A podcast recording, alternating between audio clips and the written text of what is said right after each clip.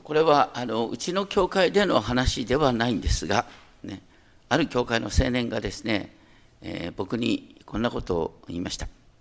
なんか教会で出会う人たちはみんな神を身近に感じているように見えるんだけど自分はそれがないんだなって僕はとっさにこう答えてしまった。ねみんな信仰生活が長くなるにつれクリスチャンらしい言葉遣いや振る舞い方が身についているだけで心の内側はあまり変わっていないと思うよ。なんて。すると彼は「あそうなんだ」と笑っていました。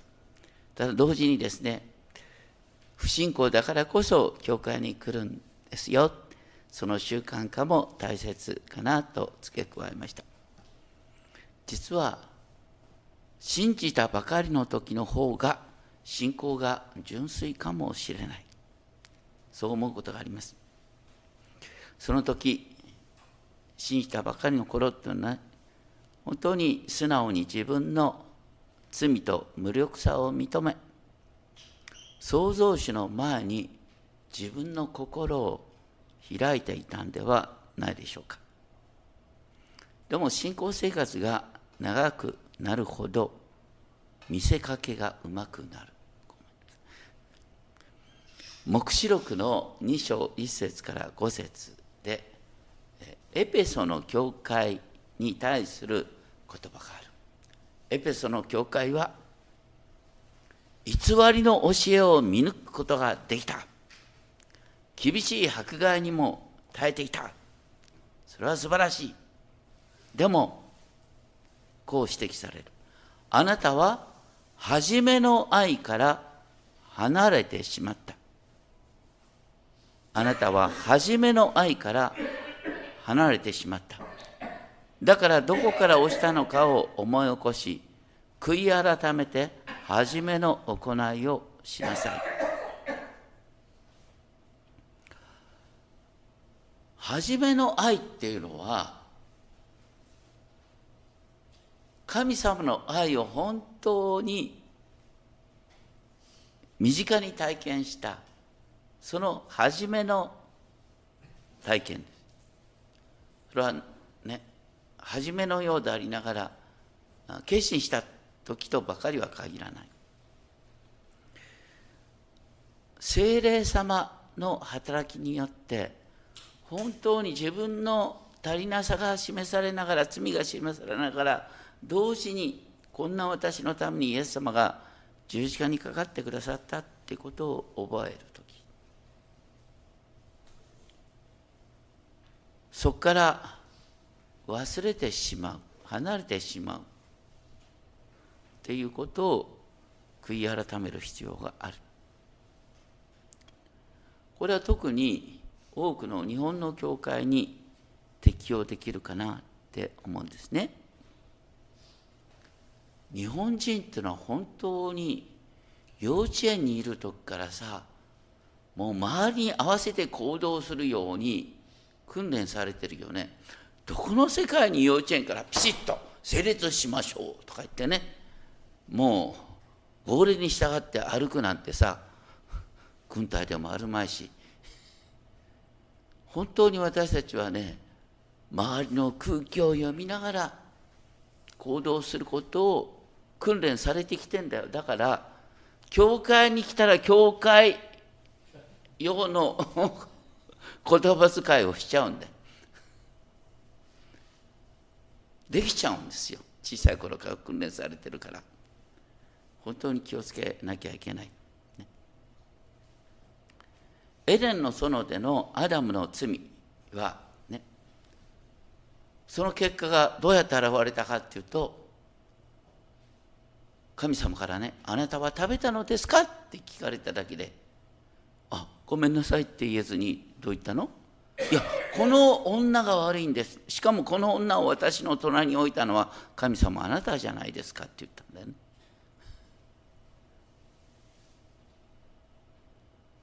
だから人間っていうのは基本的に自分の過ちを認めることができないものなんです。それに対してあえて信仰の成長っていうことがあるとしたら自分の過ちを素直に自分の足りなさを素直に認められるようになることなのかなと思います。57章15節から見ていきたい。57章の15節から。ここで主の見教えの確信がこう書いてある。私は高く聖なるところに住む格好好きのところですね。そして砕かれてへり下った霊とともに、へり下った人たちの霊を生かし、砕かれた人たちの心を生かし、神様は人間の目から見たら低い人と共にいるんだ。そして、イザヤ書53章で描かれていた主のしもべは、悲しみの人で病を知っていたっていう人だった。しかも、イザヤ書57章16節で興味深いのはね、主はこう言われる。私は永遠に争うことはない。いつまでも怒ってはいない。それは、私から出た霊が衰え果てる。また、霊が私の前で衰え果てる。私が作った命の息が。私たちは皆神の霊を受けて生きてるんですけれども、神様はこう考える。追い詰めすぎたら、かえってやる気をなくす。これはね、親が子育てで悩む時に出ますよね。子供の問題をズバッと指摘したいんだけど、言い過ぎるとかえってやる気を失ってしまう。神様も同じ葛藤を味わっている。だから17節、18節面白いね。彼の不正な利得の咎のために私は怒った。私は顔を隠して彼を打ち、そして怒った。しかし彼はなお背いて自分の思う道を行った。その後、彼の道を見たが、それでも私は彼を癒す。言うことを聞かない。どんどん自滅への道を歩んでいく。それでも私は彼を癒すって言うんですよ。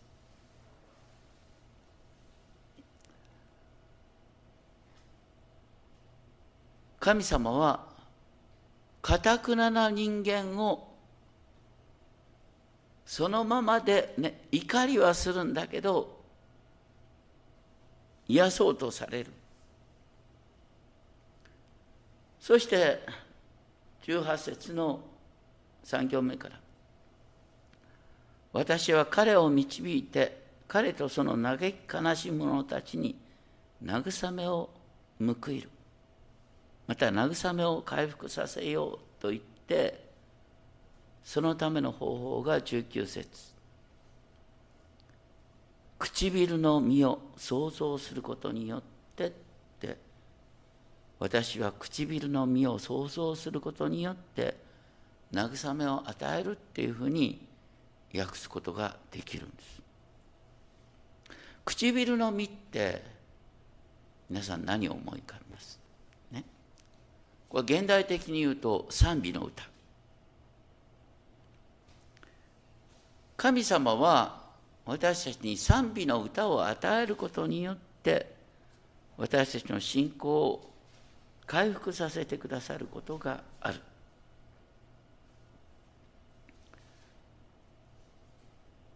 聖書では繰り返しね。神ご自身が私たちの中に賛美を生んでくださる。意外にねあこの賛美歌この歌とっても心に響くっていう歌は意外にね一瞬で生まれてるんですよ。である人が本当に葛藤の中にあった。でもそういう中で主と出会ったっていうところにパッと生まれてくるんですね。今日この後歌うですね「イエスあなたのもとへ」っていうですねドイツの賛美歌はちょうどこの教会が生まれた1989年にできた曲ですね。僕はそれから56年経ってですねその曲のことを知ったその時は僕もとってもですねいろんなことが重なって落ち込んでいたたまたまドイツからの宣教師と出会ってねそのドイツ人の宣教師が「この曲本当に素晴らしいんだよ」ってね紹介してくれて僕はそれを聞きながら本当にね心から感動した。神様が私たちにこのままを受け入れてくださって私たちの隠してるところさえ全部見ててくださってこのまま私たちを作り変えてくださるよっていう招きなんですがなんか本当にねなんか自分にスーッと落ちてきたんですね。だから賛美っていうのは多くの場合ね元気になると賛美できるんじゃない自分の問題と向き合ってる時にこそ本当に賛美が生まれてくるのかなと思います。この唇の実に関して有名な新約の言葉がある。ヘブル人の手紙の13章15節16節にある言葉。ヘブル書の13章15節16節に何が書いてあるかというと新約の時代の生贄。旧約の時代の生贄はあの動物を生贄として捧げる。で私たち新約の時代は動物を生贄として捧げないよね。その代わりに何をしますか？ね。私たちはキリストを通して賛美の生贄を絶えず神に捧げるんだそれは唇の果実であり、ね、この方の皆を告白するものである同時に良い行いと分かち合うことを忘れてはいけない。そのような生贄こそ神に喜ばれることです。ですから、新約時代の生贄は賛美の生贄であるとともに困っている人を助けること。ね、それが新約の生贄なんだ。そのきっかけがイザヤ書57章19節ね、私は唇の実を想像する者、またそれを想像することによって、ね、どんどん自滅に向かいそうな人を慰め、回復させる。さらに19節の2行目にね、平安あれとあります。こう平安あれっていうのは、ヘブル語では何ですか？シャロームですね。平和とも訳される。さらに平和があるように遠くの者にも近くの者にと主は言われる。私は彼を癒す。どのような人を癒すかっていうと砕かれへりくだった霊を癒す。それと正反対のことが続けて書いてある。しかし悪しき者は荒れ狂う海のようだ。悪しき者は静まることができない。かえって海藻と泥を吐き出す。これがねなんかすごく迫ってきたのは何かというと牧師になってね、そうやっていろいろと葛藤を抱えながらそれでもねやっぱり主の前に静まることが大切だよねっていうことを習ってね静まる訓練をしようとした。その時にね静まることが怖いんだよ。静まろうとするとね普段ね思い出したくない嫌なことが思い出されてくる。静まろうとすると海藻と泥が吐き出る。あ自分はここで言うとこの悪しきものだっていうことに気づいた。から振り返ってみると自分はね、えー、元気がなくなってきた時にどうやって対処してたか、まりこういうこと言いたくないんだけど。ドイツにいた時はねあれですよ。あのドイツの、うん、高速道路っていうのはさ速度制限がないんだよね。僕が当時運転してたのは BMW の5シリーズでスピードが出るんだよ。ね。でそうするとですねもう落ち込んでる時にねわーっと180キロぐらい軽く出るからね。180キロ出してトヨタを抜いた。フォルクスワーゲン抜いてやったなんていうねいい気持ちにな。るそういう調子でね進学校に入ってくるでしょ？ね、進学校に入ってもちょっと落ち込んでくるとですね進学論議で勝つんですよ。もうやり込めていい気持ちになる。意外にねこう本当に信仰生活長くなりながらね強がるクリスチャンっていうのがいるんですよ。ダメね本当に。そういうのは信頼できない。だから強がりクリスチャンっていうのは静まることができません。それは悪しきものなんです。それに対して正しいものっていうのは神の前に自分の弱さを打ち明けることができる人なんです。15節にあったようにね神はどういう人と共にあるかっていうとへりくだった人。砕かれた人。一見正しい人ではないんです。じゃあどうしたらいいの？で沈まれない人はどうしたらいいんですか？簡単ですよ。主よ私は静まることが怖いです。っていうことから始められるね？でなんか嫌な思いが湧いてきたら「主よ私の中にはこういう思いがあります」ってそのまま正直に言えばいいんですよ。ね？憎たらしい人がいたら「主よあの人は許せません」って言えばいいんですよ。だからマイナスの感情が全て祈りに変わっていくんです。主よこうです。主よこうです。単純なことです。一番いけないのが主の前に、ね、自分の正当性を主張するってそれはパリサイ人なんです。でね私たちはそのように自分の不安を弱さを神様に打ち明けると先ほど黙想の中で読んだ御言葉ピリピ4章7節。すべての理解を超えた神の平安があなた方の心と思いをキリストイエスにあって守ってくれます。自分で沈める静まるんじゃなくて自分の心のいろんな思いを正直に訴えた結果として神の平安が神の方からやってくる自分で静まるんじゃないんですそういう中で58章になってですね預言者イザヤに向かって神がおっしゃる。精一杯大声で叫べ。私のためにその背きを。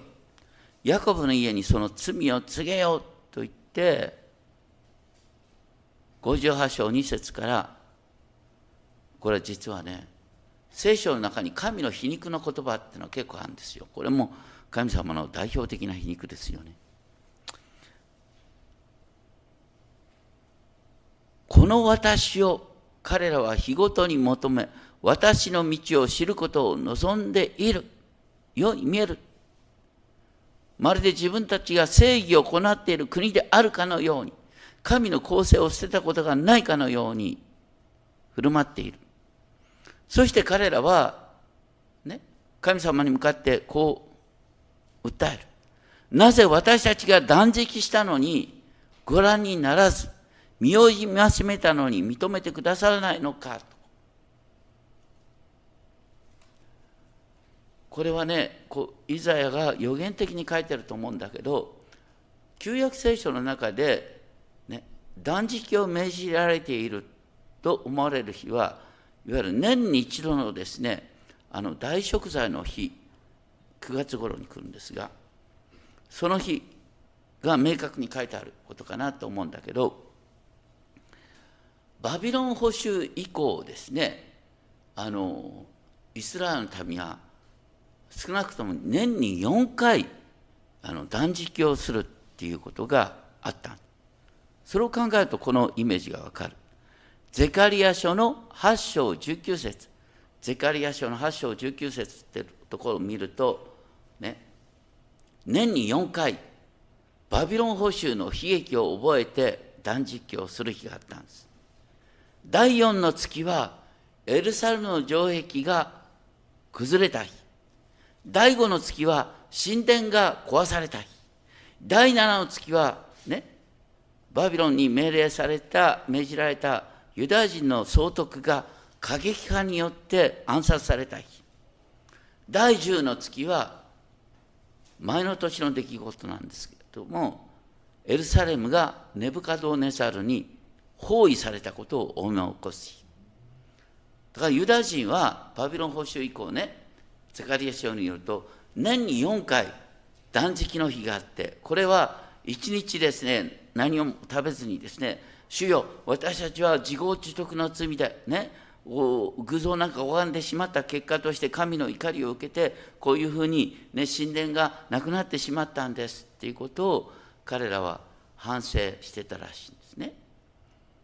その時にですねあの反省してるんだけど同時にね一部のこういう不埒な役柄がいるせいでこうまた危ないことになるかもしれないとか言って、断食の日が変にね自分たちの俺たちはこう区切られて思ってんだ。でもあいつはそうだそうじゃないみたいなね。信仰の指摘し合うようなそういう日になってたらしい。ね、そのことが58章の3節4節で「見よ断食の日にあなた方は自分の好むことをしあなた方の労働者を皆追い立てる」見よ争いと喧嘩のためにあなたは断食をしている。不法に拳で殴るためだ。そして58章4節ってねあなた方が今のように断食するのでは意図高きところにその声は届かないよって。これはね本当に不思議にイエス様の時代のパリサイ人の姿を表しているような感じですよ。当時のパリサイ人は、ね、人々を、ね、改心に導くための模範を示すんだって模範としての断食一生懸命やってた。模範としての断食が同時にねその中であいつらのようなやつがいる限り国は良くならないと言って人を非難していた。イエス様が安息日に目の見えない人を癒した、ね、と目の見えない人は本当にこれはすごいことだって。ね。こんなことできた人いないですよっていうふうにパリサイ人に言ったらパリサイ人は何て言ったかってお前は全く罪の中に生まれていながら、お前がなんで目が見えないまま生まれたんだと思う？お前が罪の中にいたからこういう結果なんだ。お前の親が罪の中にいたからだっていう話なんだよ。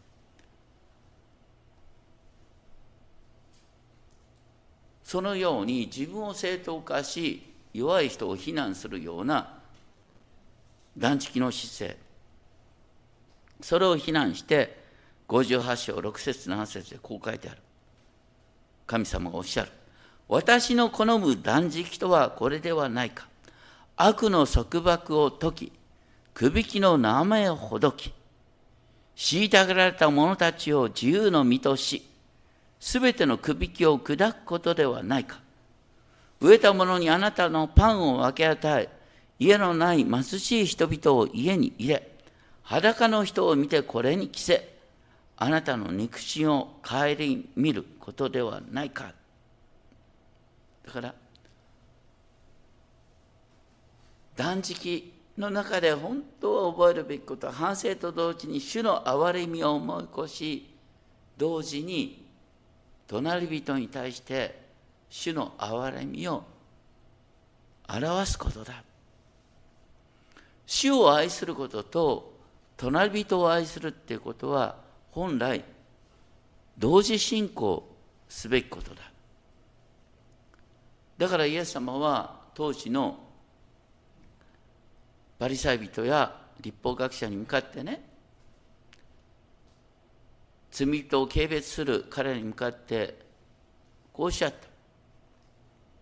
私が神様はこうおっしゃると言って私が喜びとするのは真実の愛。私が喜びとするのはヘセと生贄ではないというのはどういう意味か言って学びなさいって。イエス様は当時の立法の専門家に聖書を勉強し直せって言ったんですね。勉強し直せって言われた聖書の箇所はホセア書6章6節。主はこう言われる。私が喜びとするのは真実の愛。生贄ではない。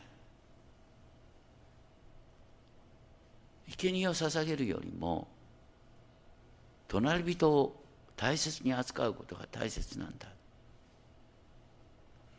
イザヤ書を用いての言葉なんですね。さらに58章8節では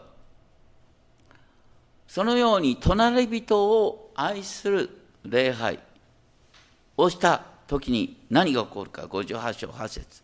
その時あなたの光が暁のように輝き出てあなたの回復あなたの健やさが速やかに起こる。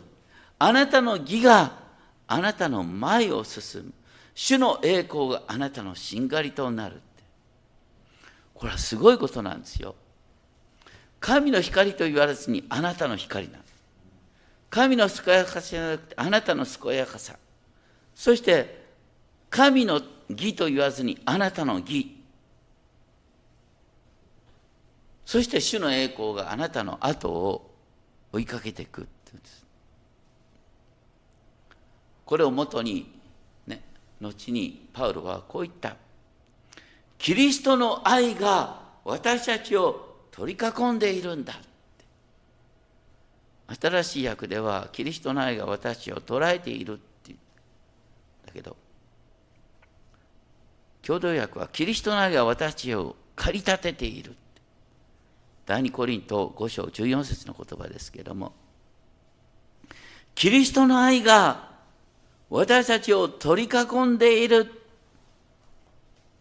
その結果としてあなた方はキリストのうちにあるならそこには新しい創造がある。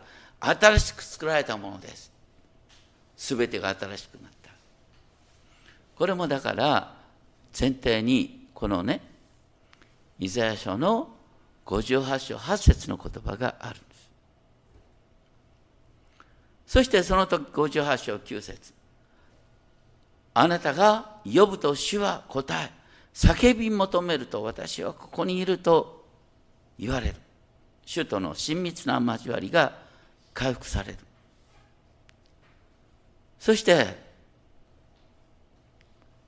もう一度ですね 6, 6節以降の,、ね、あの断食のことが繰り返されるように58章9節で、ね、もしあなたの間からくびきを覗き去り虐げの指をさすことや邪悪な言葉を取り去るならまた飢えた者に心を配り、苦しむ者の願いを満たすなら、あなたの光は闇の中に輝き昇り、あなたの暗闇は真昼のようになる。真昼のようになる。って、あなたが変えられるんだよ。まさに、隣人を愛するっていうことと神を愛することは実はセットに進んでいくんだよ。でもイスラエルで真昼のようになったらちょっと暑くなりすぎちゃうんで58章11節ではね主は絶えずあなたを導いて焼けつ焼けつく土地でも食欲を満たしっていうよりは魂を満たしっていうのがいいかなと。骨を強くする。あなたは潤されたそのようにそのようになる。58章11節。あなたは潤された園のように水の枯れることのない源のようになる。この潤された園のようになるとか水の枯れることのない源のようになるっていうんで皆さん思い浮かぶ御言葉がありませんか？これも新約で言い換えられていくんです。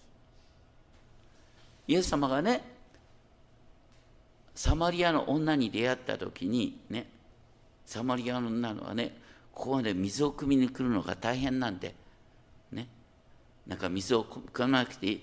よくなるような泉があるってイエス様がおっしゃるからそれそれ欲しいって言ったらね。イエス様がこう言った。この水を飲む人は皆また乾く。しかし私が与える水を飲む人はいつまでも決して乾くことがありません。私が与える水はその人のうちで泉となり永遠の命への水が湧き出る。永遠の命への水が湧き出る。そういう泉を神与えることができるんだとおっしゃった、ね、そのもとにこうイザヤ書58章11節のこの言葉。あなたは潤された園のように水の枯れない水源のようになるっていう言葉があるのかなって思います。そしてあなた方は58章12節。この廃墟となったエルサレムを建て直すことができるんだよ。でさらにそれに続けて58章13節でイスラエルがね回復されるために必要なこととして安息日を守るということが強調されます。58章の13節。もしあなたが安息日に出歩くことをやめ私の誠実に自分の好むことをせず安息日を喜びの日と呼び主の誠実を栄えある人呼びこれを尊んで自分の道を行かず自分の好むことをせず無駄口を慎むならその時あなたは主をあなたの喜びとする。それは私は地の高いところを踏みかせあなたの父ヤコブの譲りの地で養うと主の御口がそう語られるから58章13節14節は簡単に言うと、ね、当時の人々にとって安息日を守るならダビデ王国が回復されるんだっていうふうに読まれたと思います。これとほとんど似たような表現がエゼキエル書にも出てきます。だからバビロン保守以降のユダヤ人たちはね国が潰れたのは安息日立法を守らなかったせいだ反対に国が回復するためには安息日立法が守られる必要があるってこれをね解釈したんですだから当時はねパリサイ人たちは安息日警察のようなものをね 昔の日本であったコロナ警察みたいなものね。ちゃんとあなた安息日守ってますか？みんなが安息日を守ると主は祝福してくださるってイザヤ書53章58章13節に書いてあるんですよ。つって。励まし合うつもりで安息日破ってないか。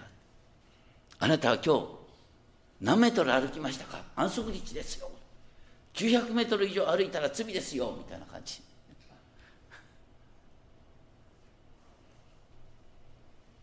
もう本当にねこれはねユダヤの中で誇りとなってんだけどね。敵に攻められても安息日だから剣を抜きませんでしたっていうのが彼にとっての誇りなんで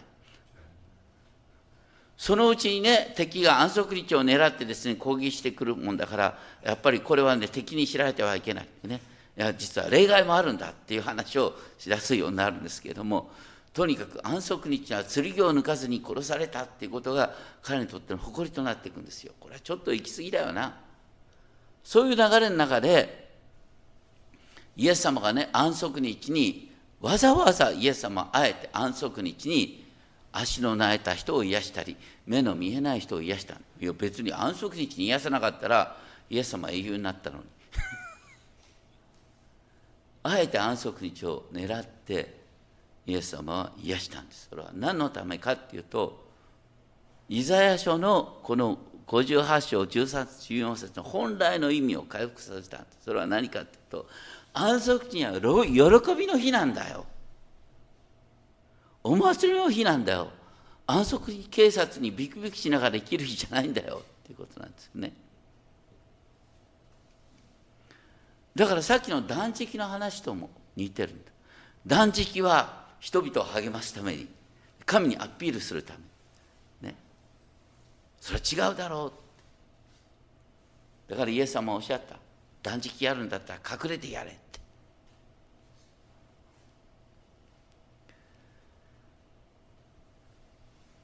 私たちはね安息日に嘆くべき時がある。断食の日に嘆くべき時がある。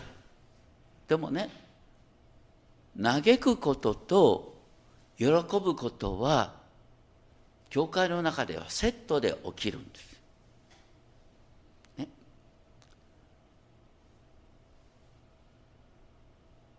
これはあの例えよくないかもしれないけど古典落語のね落語家はこれあたりよ息をよく心得てるんです。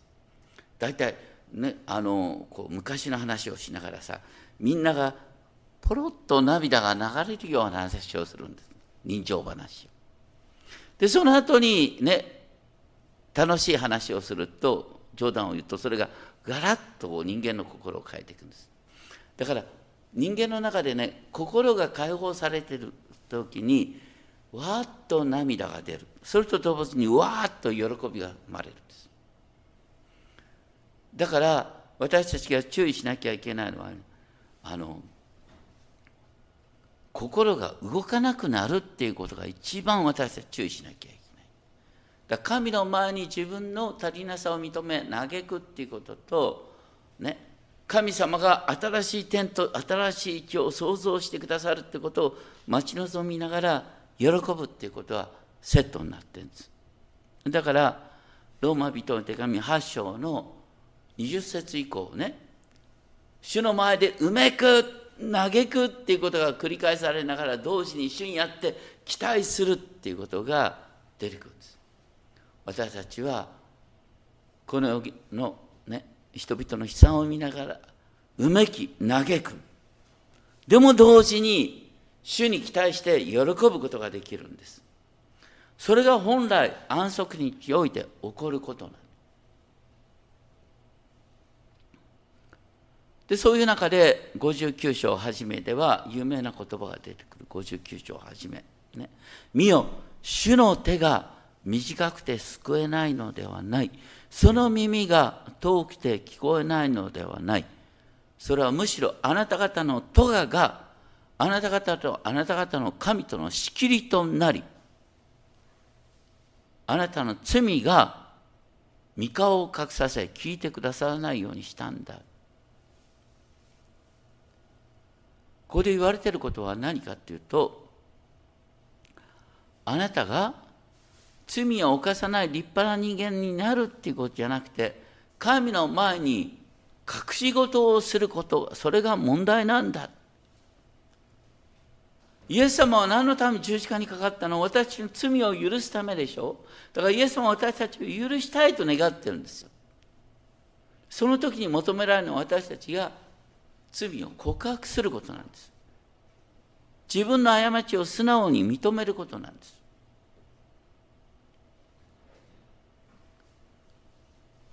ところが彼らは59章3節三教にあるようにあなた方の唇は偽りを語り舌は不正を告げる。義をもって訴えるものはなく真実をもって弁護するものはない。言ってることはねそこで交わされる会話が聞こえないんですよ。でも内側は偽善で見ている。満ちている。本当に本音が語られない。彼らは虚しいことに頼り嘘を言い邪悪をはらみ不正を生む。これは全て偽善の問題なんです。イエス様は当時の一見立派な社会人であるパリサイ人に何であれほど厳しかったかというと彼らは偽善者だからです。自分を正当化することに長けている。主の御手を妨げる最大の罪とは自己義認。自分を自分で義とする。自分の罪とかとが偽善醜い思いのすべてを認めることができない。それこそが救いの最大の障害になる。主の手が短くて救えないのではない。問題はあなたが主の前に自分を正当化していることだ。主よ洗んでください。主よ私の中にはこういう問題があります。主を助けてください。っていうのが相手とそう言えるようになるのが信仰が成長するってことなんです。周りから「ああさすが経験なクリスチャンは違いますね」なんて言われて喜んでるようじゃダメなんだよ。もうちょっと自分の足りなさをオープンにできて初めて主の前から見たら、ね、砕かれた、へりくだった人間として喜ばれる存在かなって思います。主の前に静まるっていうのは、秋の優しい光の中の日光浴のようなもの。私たちは自分の心の傷も疑いも在籍感も恥のすべて主の前に差し出すんです。で、主よ、憐れんでくださいと祈ればいいんです。その時に本当に私はそんなあなたのために十字架にかかったんだ。私と一緒にやりやり直そうよっていうイエス様の語りかけを聞くことができる。この後歌う賛美はまさにそういう賛美だ。イエス様はそのままおいでって招いてください。あなたの醜い思いなんか隠す必要ないんだよって。私はあなたを作り変えることができるんだ。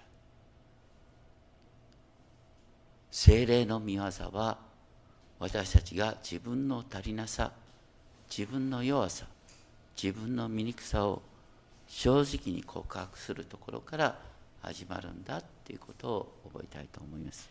お祈りをしましょう。天のお父様、私たちは強がる訓練を受けています。人の前で言い繕う、元気に振る舞う訓練を受けています。そしてクリスチャンになったらクリスチャンになったで、人の前で経験なクリスチャンと見られるふりがたけてくる面があるかもしれません。どうかそんな見せかけの姿にならないように私たちを導いてください。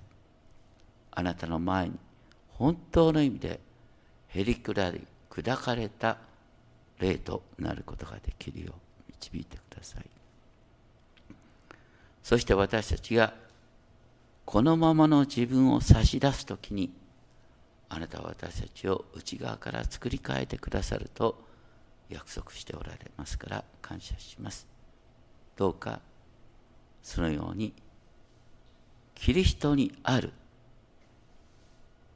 新しい創造を体験するものとさせてください。御手にお委ねします。尊き主イエス・キリストの皆によってお祈りします。